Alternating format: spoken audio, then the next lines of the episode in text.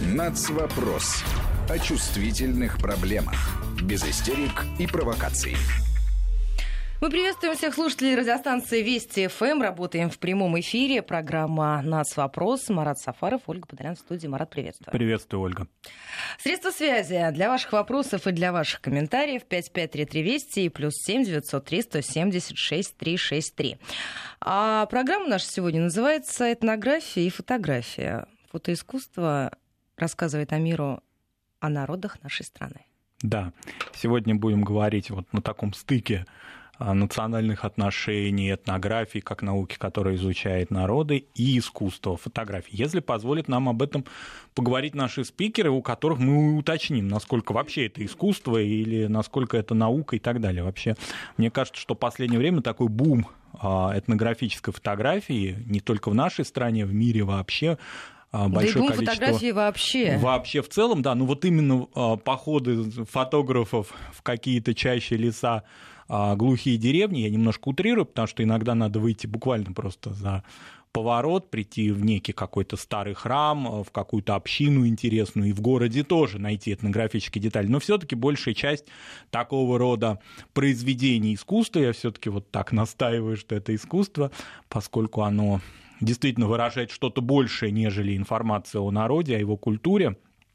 И это действительно какой-то вот такой посыл в сфере а, различные визуальные информации, не только какой-то вот прикладной, вот я узнал и э, о народе что-то запечатленное, и пошел дальше. Это производит впечатление. Так вот, большая часть такого рода произведений, они все-таки связаны с ландшафтом и с природой, в которой, внутри которой, вместе с которой живут эти люди.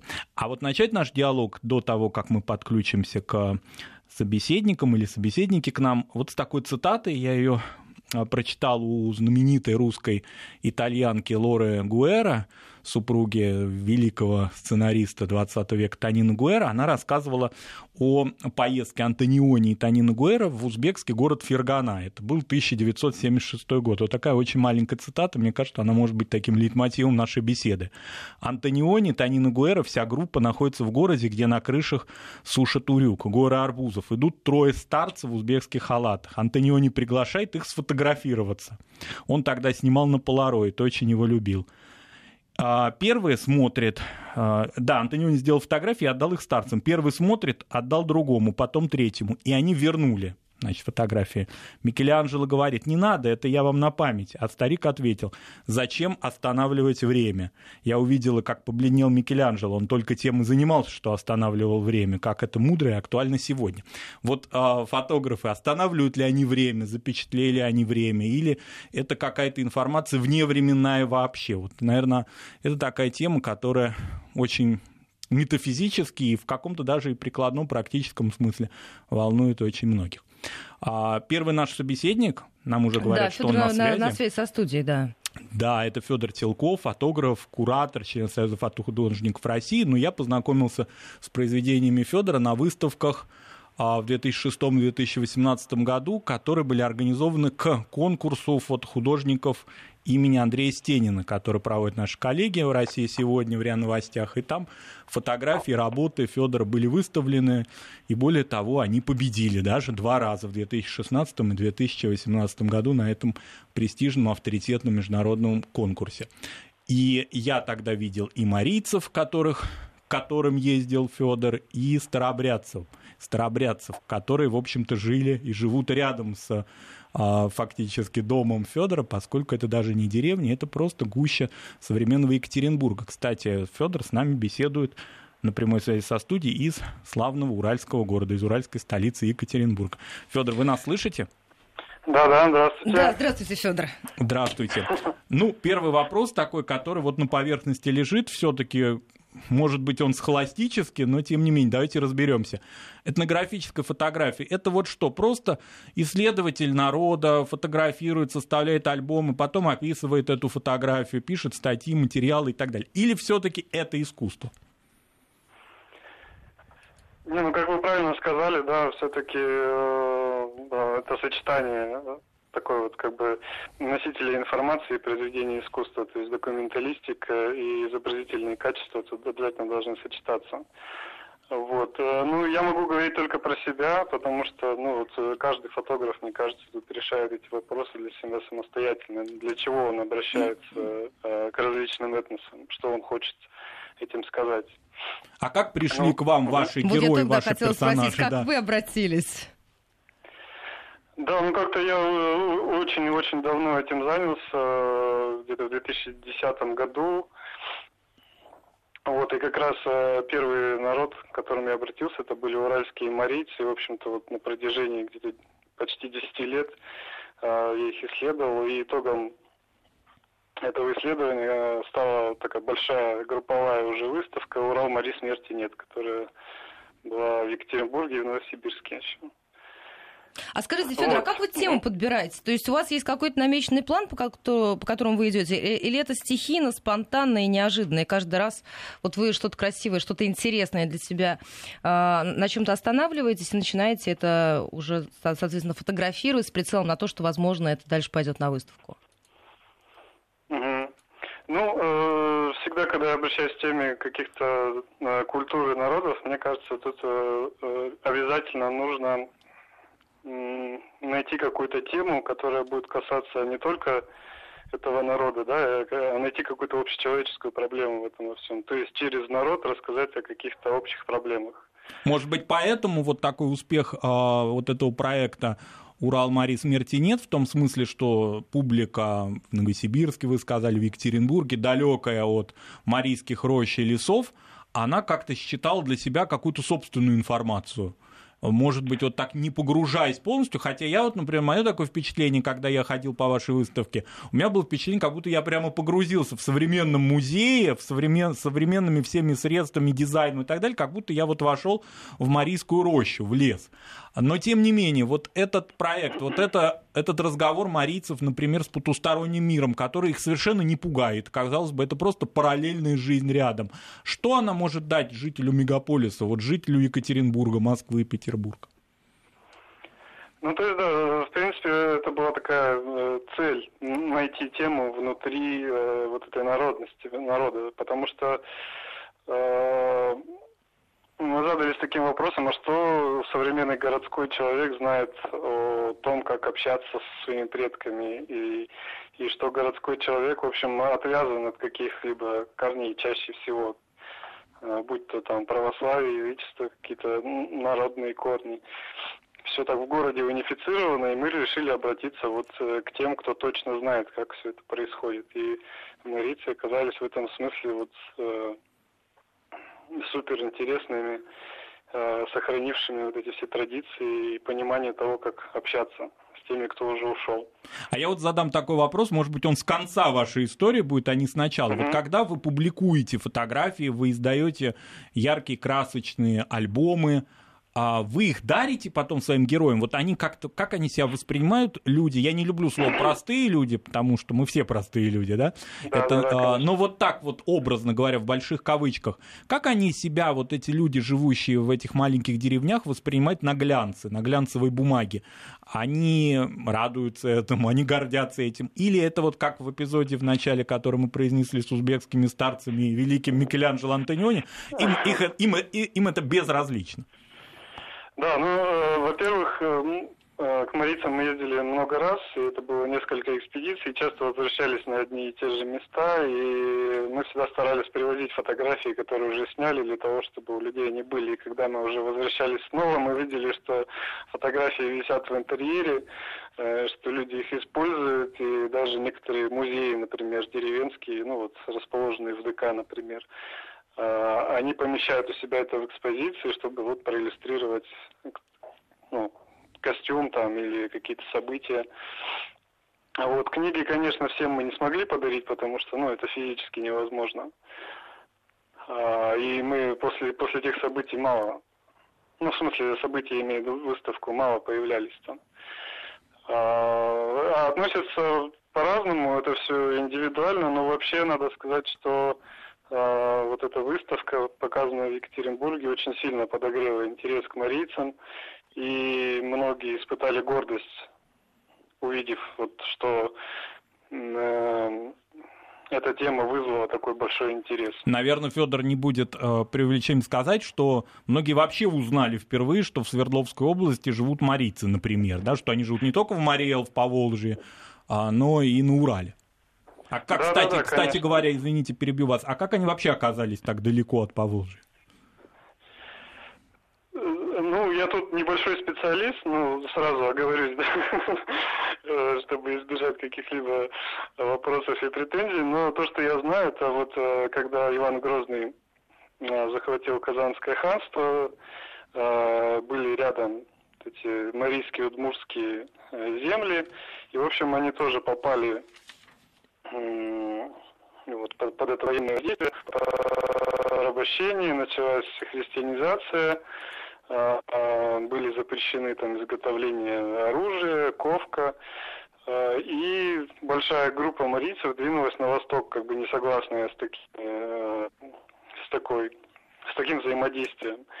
Вот, и потихонечку они двигаясь, остановились, вот э, часть остановилась в Башкирии, Башкир-Мари, и э, часть вот стала уральскими марийцами. Но можно ли сказать, что они, не, тоже не знаю, политкорректно ли это употреблять, что они язычники, или более точно, они придерживаются традиционной религии, или все-таки это уже двоеверы, или это православные сейчас люди. Вот это очень, по-моему, интересный такой момент.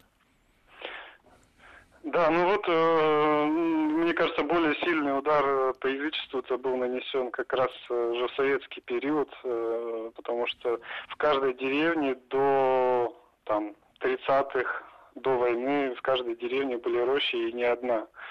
А, и у каждой улицы был свой жрец карт. Вот. И со временем все это подтерлось, и сейчас в Свердловской области, ну, вообще у уральских марийцев одна работающая роща осталась, та, которая никогда не закрывалась. Оля, мне кажется, это замечательная фраза Федора, да. работающая роща. А скажите, а вот насколько эти люди легко шли с вами на контакт? И вы старались фотографировать их, когда они вообще не подозревали о том, что сейчас ведется съемка? Нет, конечно, там э, почти все фотографии ну, так, в кавычках, постановочные. Э, люди, люди были в курсе, и мы долго налаживали отношения, там, очень приятельские с многими из них. Э, были до того и после остались. Вот. Э, что касается общения, это очень открытый народ. Нас всегда очень так дружелюбно приглашали, стол всегда, и общение было ну, довольно легко. Ну, по сравнению с другими проектами Марийский шел в этом смысле очень легко. А вот другой проект, и продолжая вопрос Ольги, я знаю, что сейчас вы занимались или завершили, или продолжаете работать над проектом с совсем другой группой. Он тоже этнографический, но такой существует стереотип, что все-таки к староверам, к старообрядцам так просто, может быть, как к марийцам, да, прийти, а, мягко говоря, трудно. Или легко, или как? Э, да, совершенно верно. Я проект этот продолжаю. Это вот я недавно опубликовал, э, ну, мы опубликовали такой сайт, э, где собрали 20 интервью со старообрядцами. И действительно с ними гораздо сложнее налаживать контакт, но здесь все зависит от течения старообрядчества. Э, например, беспоповцы гораздо сложнее идут на контакт, и у меня было много встреч, когда я вообще не сделал ни одной фотографии, ну, например, смог поговорить. А иногда даже без записи. Ну вот как-то так. А скажите, а вот какую свою работу вы считаете в своей биографии лучшей или одной из лучших? И при каких обстоятельствах она была сделана? Вот это как раз постановочный кадр, слегка постановочный или неожиданный для героев? Ну, мне здесь э, это, это не сильно важно, постановочный он или вот схваченный из какой-то ситуации. Э, здесь мне скорее ну, важна концепция проекта, ну, то есть э, насколько она интересна в итоге. То есть я, я не рассматриваю вот фотографию в единичном смысле, то есть это всегда проект целиком. А вот ваш опыт э, совсем в другой части нашей страны, на Кавказе, в Северной Осетии, вообще радикально другой mm-hmm. и в ландшафте, и в традициях, э, и вам, как уральцу, все-таки так или иначе привычны люди, живущие, пусть и некоторым образом, да, в отдалении от вас, но все равно это ваши земляки. А вот это осетины, это нардская вообще история. Вы, кстати, с нардским эпосом, насколько можно понять, я сам да. эти фотографии почти еще не видел, только несколько из них, но все равно, да, они производят впечатление. Вот это погружение в эту брутальную культуру, что это вообще было, как вас туда привело, в Северную Осетию, и какой опыт вы вынесли именно как фотограф? Ну, э, меня туда пригласили в качестве лектора на мастер-класс для группы студентов, так, чтобы я позанимался с ними фотографией. А, как только я приехал, я сразу понял, что это супер интересное место, и здесь очень хочется чего-то сделать. И вот э, местный филиал ГТСИ мне очень в этом помог. Мы с ними работали там 3-4 года потом вместе и тоже серия экспедиций. И, в общем, как раз вот эту тему брутальности я и хотел раскрыть и связать ее вот как раз с нартовским эпосом. И для меня это была первая работа, когда я использовал такие коллажи, потому что мне хотелось а, туда фотографии а, внести вот эту сказочность, и я использовал иллюстрации из нартовского эпоса, такие классические, которые э, ну, в Осетии ходят широко. А вот такой вопрос. Осетины, марийцы, русские староверы, были ли какие-то отказы в фотографии, связанные именно с темой табуирования? Ну, известно, что у многих народов существует восприятие фотографии как уносящей душу, например. Какой-то страх ага. вообще такой перед визуализацией. Кто-то вам отказывал именно вот так мотивируя. Я боюсь, потому что вы унесете мою душу. Ну, про душу нет, но вот среди старообрядцев ну, редко могут пустить, например, на службу э, в храме, в моленной. Это очень сложно добиться. Ну, у меня, у меня получилось несколько раз, но это были поповские согласия. А как вообще вот вы э, мотивируете свой интерес к ним? Вот, ну, вот такой может быть, мастер-класс вы проводили во Владикавказе? Вот такой мастер-класс для наших радиослушателей, молодых, может быть, фотографов, которые ходят, слоняются по мегаполису и не знают, что же заснять и куда прийти такое, во что-то такое экзотическое. А, может быть, боятся даже этого. Вот что сделать так, а, как построить беседу, может быть, контакт наладить, а, показать именно интерес не праздный. Работаете, должны понимать, э, зачем они это делают и важность э, вот этого процесса, иначе ничего не получается. Э, после каких-то разговоров, когда они понимают, что да, действительно это нужно, и они сами бы хотели об этом что-то сказать, и вы тут э, пришли, и, в общем, можете это сделать, то тогда, мне кажется, работа начинает клеиться довольно легко. А, кстати... а скажите, а вот был, был ли страх, допустим, у этих людей, что если эти фотографии станут э, широко известными, то к ним просто начнут ездить, ну, как паломники для того, чтобы запечатлеть их интересный, необычный, неожиданный образ жизни? Ну, у меня есть такое опасение, скорее, чем у них самих, но э, мы сталкивались э, с таким явлением, вот как раз э, работая над уральскими марицами. Э, ну вот, как ни крути, вот эти вот, как это сказать, административные границы, они играют какую-то роль между областями. Вот уральские марицы расположились в части Свердловской области и в части Пермского края. Вот.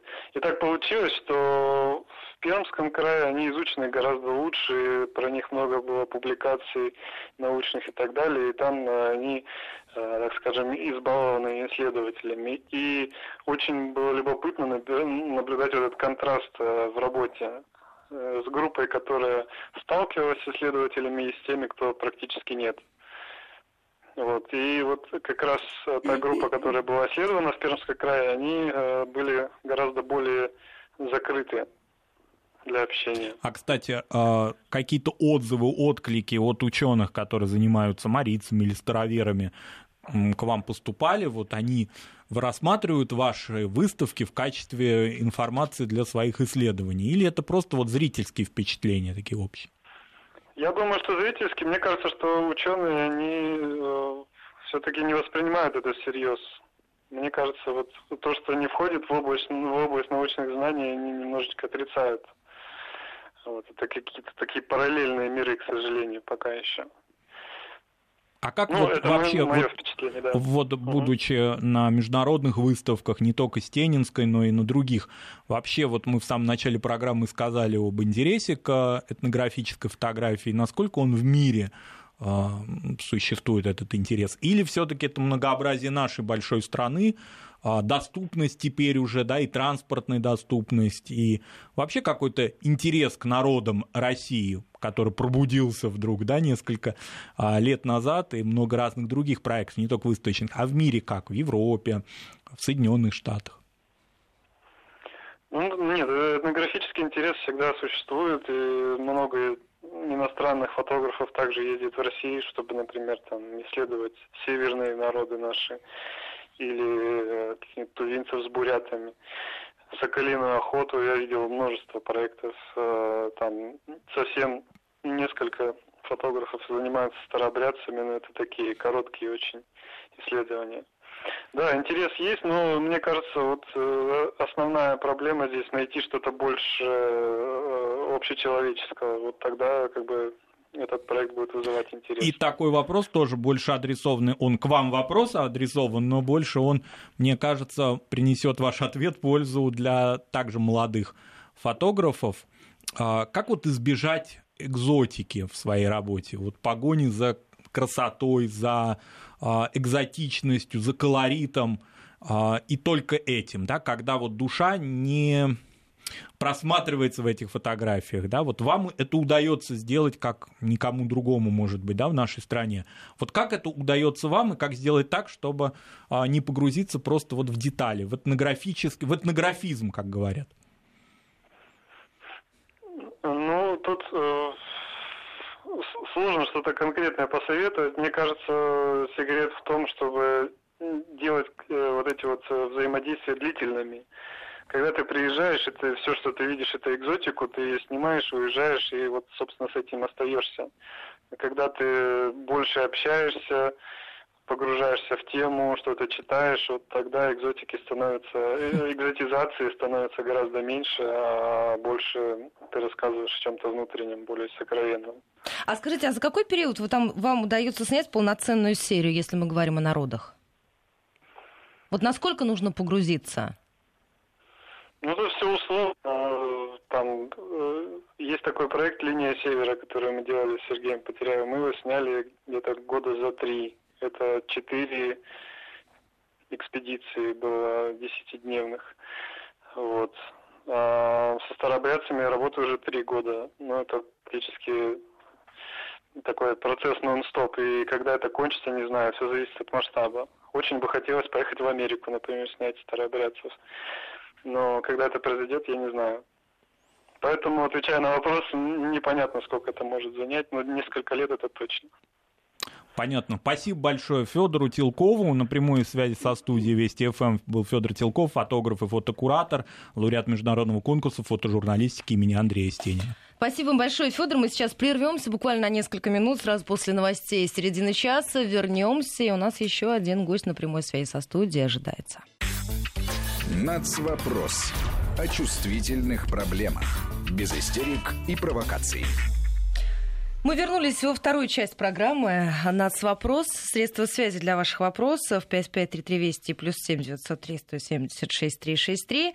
Присоединяйтесь. И у нас еще один гость для вас, друзья. Да, продолжаем говорить об этнографии и фотографии, о соотношении этих понятий, да, каким образом они действительно соотносятся, является ли этнографическое фото искусством или это прикладной интерес, как избежать колорита и ухода в какие-то подробности, только связанные с экзотикой, и сделать действительно это, как сказал наш предыдущий спикер Федор Телков, а у нас же Шурик же, кстати, был в этнографической экспедиции в Кавказской У нас пленнице. был он в этнографической экспедиции, да, но вот как-то завернул в другую сферу, да, и поэтому действительно вот как сделать так, чтобы эта экспедиция была плодотворной. Мы поговорим на эту тему с нашим а, новым гостем Ренатом Абяновым, культурологом, фотографом, куратором А Ренат Абянов также руководит Департаментом культуры Духовного управления мусульман Российской Федерации. Но не только мусульманские народы нашей страны а, изучает. А, и, опять же, как ни парадоксально будет прозвучит, и финно-угров. Мы, может быть, даже продолжим марийскую тему. Такой прям марийский день у нас сегодня на Вести ФМ. А, Ренат, вы нас слышите? Да, прекрасно слышу. Добрый день, добрый вечер. Здравствуйте. Здравствуйте. Вопрос, Здравствуйте. вопрос такой. Вот а, финно-угорский мир, чтобы не уходить далеко, а, насколько он а, интересен для фотографа? Вот он вроде бы, казалось бы, и параллельный, и близкий нам, и открытый, и закрытый, и вроде бы понятный, и с тайнами различными. Когда вы ездили к тем же марийцам или а, к Мордве, вот с чем вы сталкивались? Сразу ли вы входили в эти священные рощи? А, спасибо большое за вопрос. А, вы знаете, хотелось бы отметить, а, что в последнее время интерес к финно-угорскому а, миру, а, на мой взгляд, он возрастает. Это видно и по кинематографу, и по э, книгам, которые выходят и посвящены э, финно-угорским народам России. И я имел счастье тоже соприкоснуться э, с финно-угорским миром, в первую очередь, через знакомство с прекрасным человеком Николаем Морохиным, который на протяжении долгих-долгих лет э, занимается как раз финно-угорской темой а, марийцев Нижегородской области. А, вы знаете, вот тот мир, в котором мы пребываем, та местность, э, на которой мы проживаем, мне кажется, она, по сути, отождествляет собой вот э, тот финно-угорский мир, о котором мы, о котором мы сегодня с вами говорим. И вот Николай Морохин сказал очень хорошую фразу, когда я ему задал а, вопрос, касающийся того, что финно-угорский мир как будто бы не видим, не зрим. А, на что он мне ответил, то, что финно-угорский мир, он подобен некому пластилину, который адаптируется к предложенным реалиям. Мы его не видим, но он окружает нас везде. Мне кажется, даже, знаете, в характере народов, проживающих вот в этой местности, нашей местности, где исконно проживали финно-угры, это тоже как-то находит свое отражение. Не говоря уже о э, там, не знаю, там, сказках, э, которые мы знаем с детства. Или о а, топонимах, гидронимов, которые просто вот окружают нас буквально в центральной части России, даже не в Поволжье, а прямо вот, рядом с Москвой. Совершенно верно. Вот это, вы знаете, э, грусть наша, провожающая вот эти вот э, уже редкие, к сожалению, клины э, на юг Э, птиц, которые для финно-угорского мира являются священными, это тоже один из таких вот э, кодов, маркеров этого э, финно-угорского мира России. И э, когда я знакомился с финно-угорским миром, я могу сказать, особенно это относится к миру марийскому, э, миру луговых морей, даже если быть более точным, то, конечно, этот мир, он встречает довольно-таки настороженно человека, с которым э, он пока еще не знаком. Я говорю в первую очередь, конечно же, о носителях. Если не быть готовым к этой встрече, то, конечно, многое может упуститься из виду. И вот мне, человеку, которому, в принципе, волю судеб посчастливилось а, пообщаться вот с миром луговых морей и э, видеть определенные э, культовые места, э, зная знаковые места этого мира, а, мне хотелось бы сказать, что, конечно же, этот мир такой, он, с одной стороны, таинственный, с другой стороны, довольно-таки закрытый. И только по прошествию какого-то периода постепенно-постепенно э, люди, а, они начинают э, открывать, рассказывать о себе и даже знакомить с Кюсота, а, в которые э, мне посчастливилось побывать. Давайте поясним, да, что и, такое и, и расскажите, что больше, что самое большое впечатление на вас произвело? Мне, ну, знаете, очень много таких ярких а, впечатлений, а, которые а, этот мир а, оставил во мне. А, но для меня, конечно же, это а, экологический вопрос, потому что а, финно-угорский мир а, и его а, религиозные, культовые воззрения, они, конечно, э, не воспринимаются а, вне а, или в отрыве от экологических вопросов. Поэтому вот это вот трепетное отношение к воде, например, в марийской культуре э, запрещалось не просто стирать в реке, запрещалось стирать э, близ реки. То есть люди брали воду, отходили далеко, стирали, но при этом просили прощения за то, что э, эта вода, она уже не пригодна для питья. Отношение к растению, отношение к деревьям – и это все а, вот, э, пропитано вот этой вот любовью и опять-таки подкреплено фольклором И вот этот вот замес, э, он дает совершенно такие прекрасные ощущения, которым хочется вторить, вот именно вот э, по отношению к окружающему миру. То есть то, что называют умным словом природосообразность, да? Совершенно верно, Марат Эдесович, совершенно верно. А вот э, Кюсоту все-таки переведем, что это такое? Кюсота – это священная роща, а куда осенью а, чемари, это люди э, марийской э, народной религии, э, исповедующие ее, а, приходят для того, чтобы совершить определенные ритуальные действия. А, там готовятся ритуальные блюда, угощаются пришедшие гости, осуществляется камлание – а, то есть это целый такой вот цикл, но опять-таки он довольно-таки замкнутый, и попасть туда крайне э, тяжело. И, например, я вам сказал о Кюсото, но при этом я обещал людям не говорить, где э, это я Кюсото э, мог видеть, куда вот, э, я, э, я зашел. Ну, то есть это все еще секрет? Это не, да, это не, не совсем большой секрет. При желании, естественно, человек может узнать. Это не одно таких Но публикуя фотографии, допустим, вы не указываете эту локацию, да? То есть такой был, а, такая была просьба от ваших да, локация, э, персонажей. Совершенно верно. А локацию я э, не указываю, да. Ну, марийская тема, она безгранична, как и вообще финно-угорская. По секрету скажу, что завтра в эфире нашей радиостанции у нас Гий Саралидзе в проекте «Самая большая страна». Вообще программа будет посвящена Марии, поэтому вот кто интересуется марийцами, может еще много узнать. Но ваши проекты также связаны и с другими народами. Вот, в частности, тот проект, который очень а, ярко прозвучал, а, связан с деревянным зодчеством России, но при этом под интересным углом мусульманского деревянного зодчества. Вот расскажите, пожалуйста, просто о нем. И я даже знаю, что у этого проекта было международное звучание в парадоксальной, если я не ошибаюсь, для э, нас с точки зрения деревянного вообще искусства стране Брунея эта выставка прошла, если я не ошибаюсь. Поправьте. Совершенно верно. Э, я бы, наверное, начал э, с самого начала.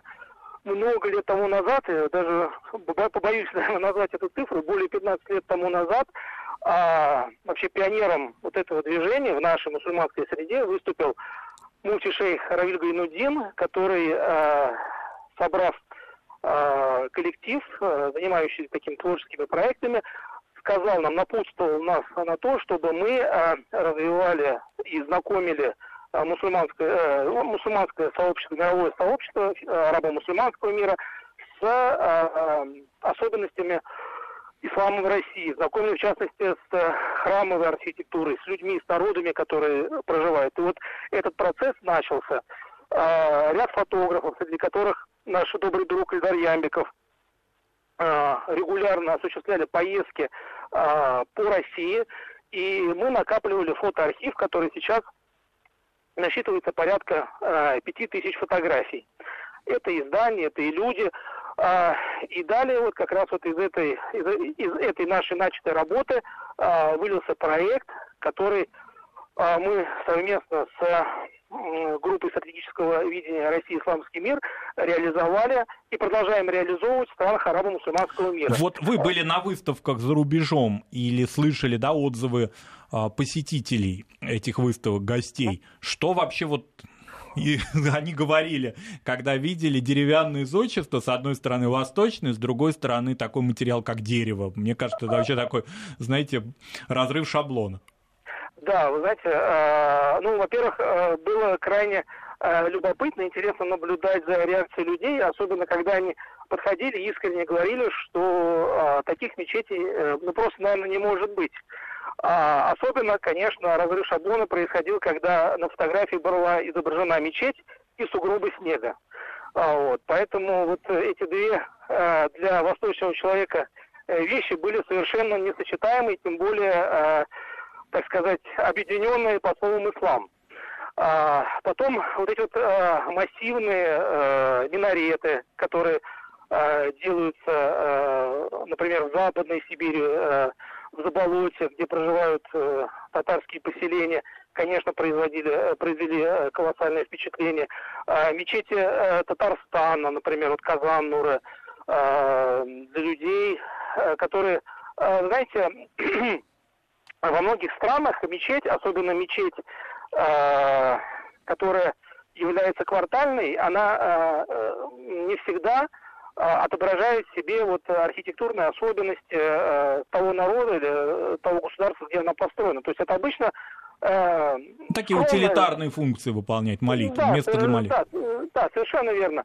А когда они видят, что, например, квартальная мечеть, она еще и а, представляет из себя а, интерес как а, архитектурное сооружение, то, конечно, для них, а, по большому счету, это даже в какой-то мере является примером того, как необходимо строить а, дома Всевышнего.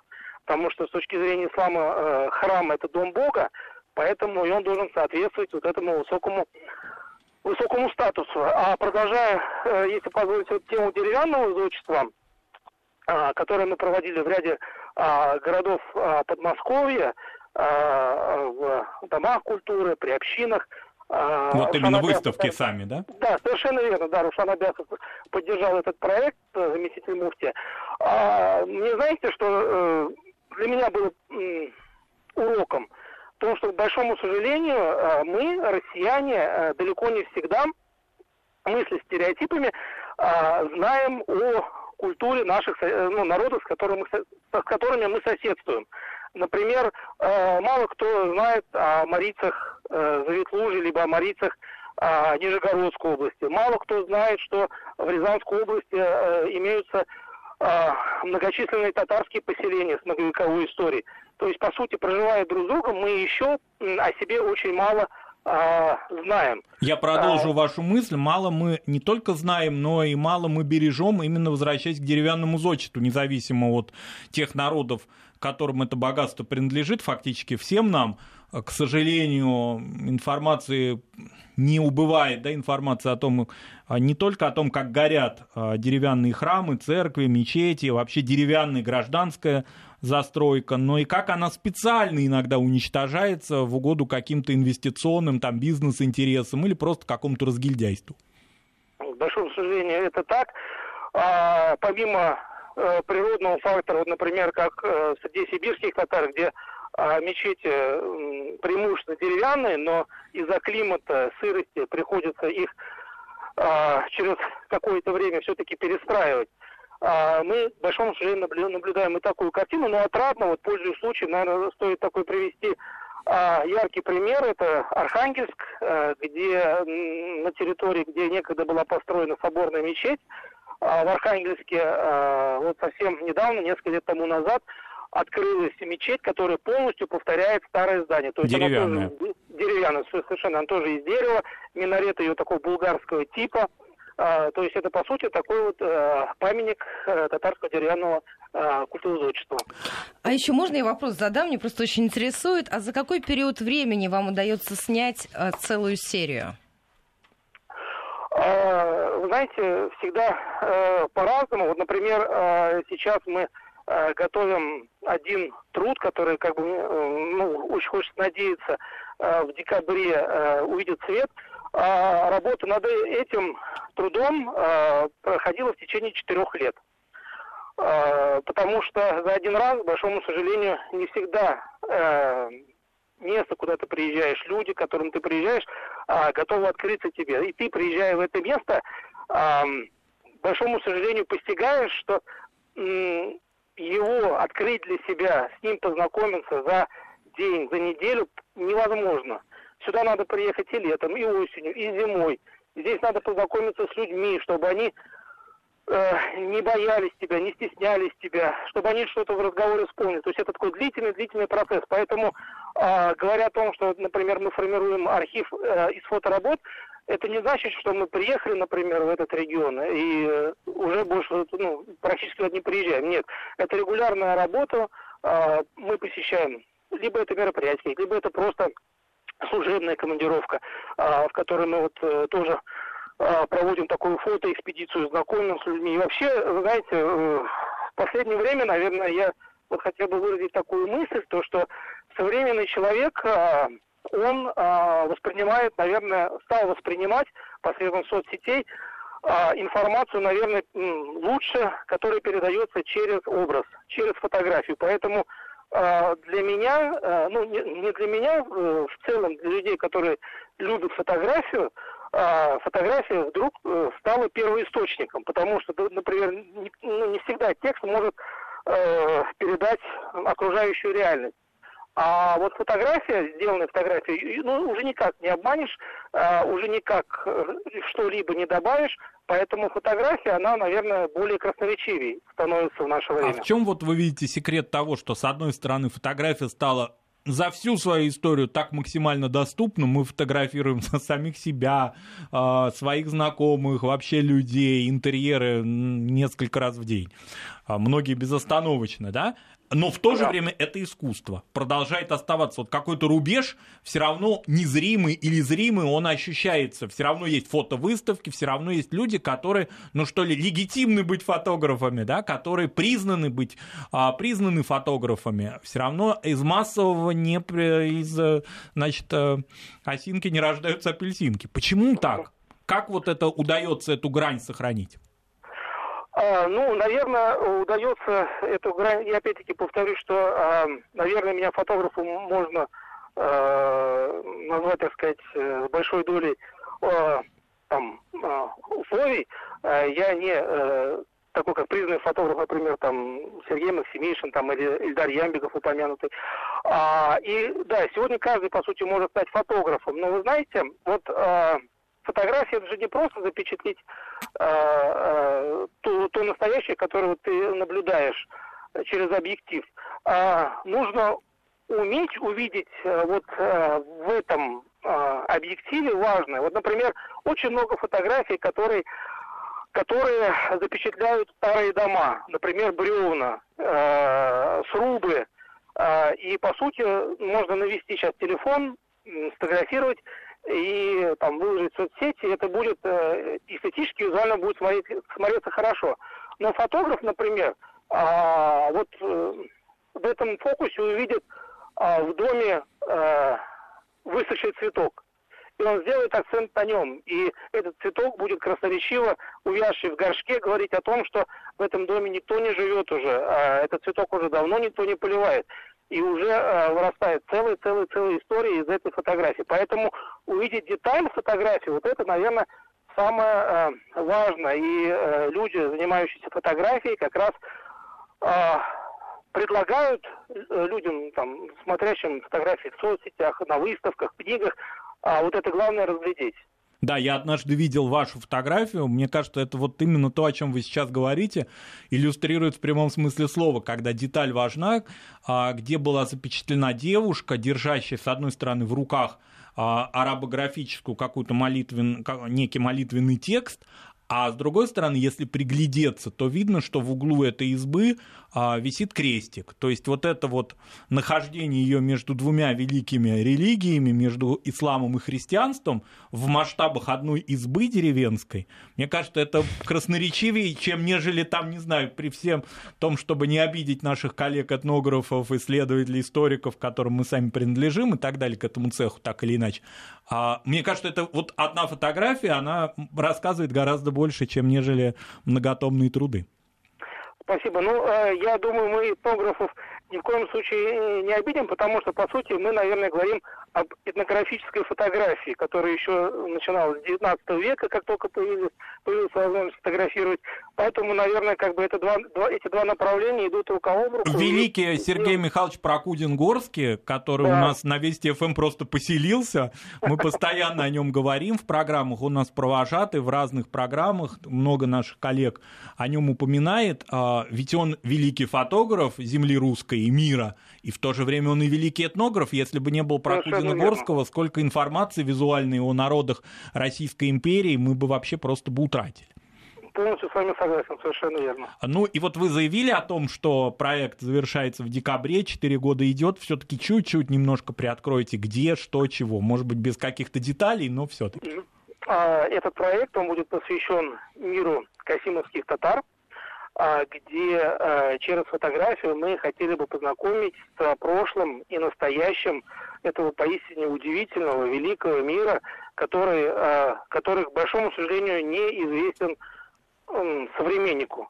Ну, именно в таких вот масштабах, ну, больших масштабах, масштабах страны, может быть. Даже, по сути, в масштабах этноса, если мы говорим о татарах, Далеко не каждый, например, зная о том, что было Касимовское ханство, не знает о том, каким оно было, какие сегодня проблемы существуют у касимовских татар. И вот посредством этого труда как раз мы бы хотели вызвать дополнительный интерес к этому прекрасному миру людей с такими выразительными глазами и добрыми сердцами. А природа будет присутствовать на ваших фотографиях? Непременно, потому что природа это просто элемент, без которого этнографическая фотография, она, наверное, э, не будет э, полна. Поэтому, естественно, прекрасный мир, воспетый Сергеем Есениным, Э, тоже э, будет представлен... И э, моим любимым, я все-таки свои пять копеек внесу. Спасибо огромное. Спасибо вам огромное. Ренат Абянов, культуролог, фотограф, куратор, руководитель Департамента культуры Духовного управления мусульман Российской Федерации, был на прямой связи со студией Вести ФМ. Марат Сафаров, Ольга Подолян в студии. Сейчас прервемся буквально на несколько минут, сразу после новостей начала часа к большому информационному блоку. Нацвопрос о чувствительных проблемах. Без истерик и провокаций.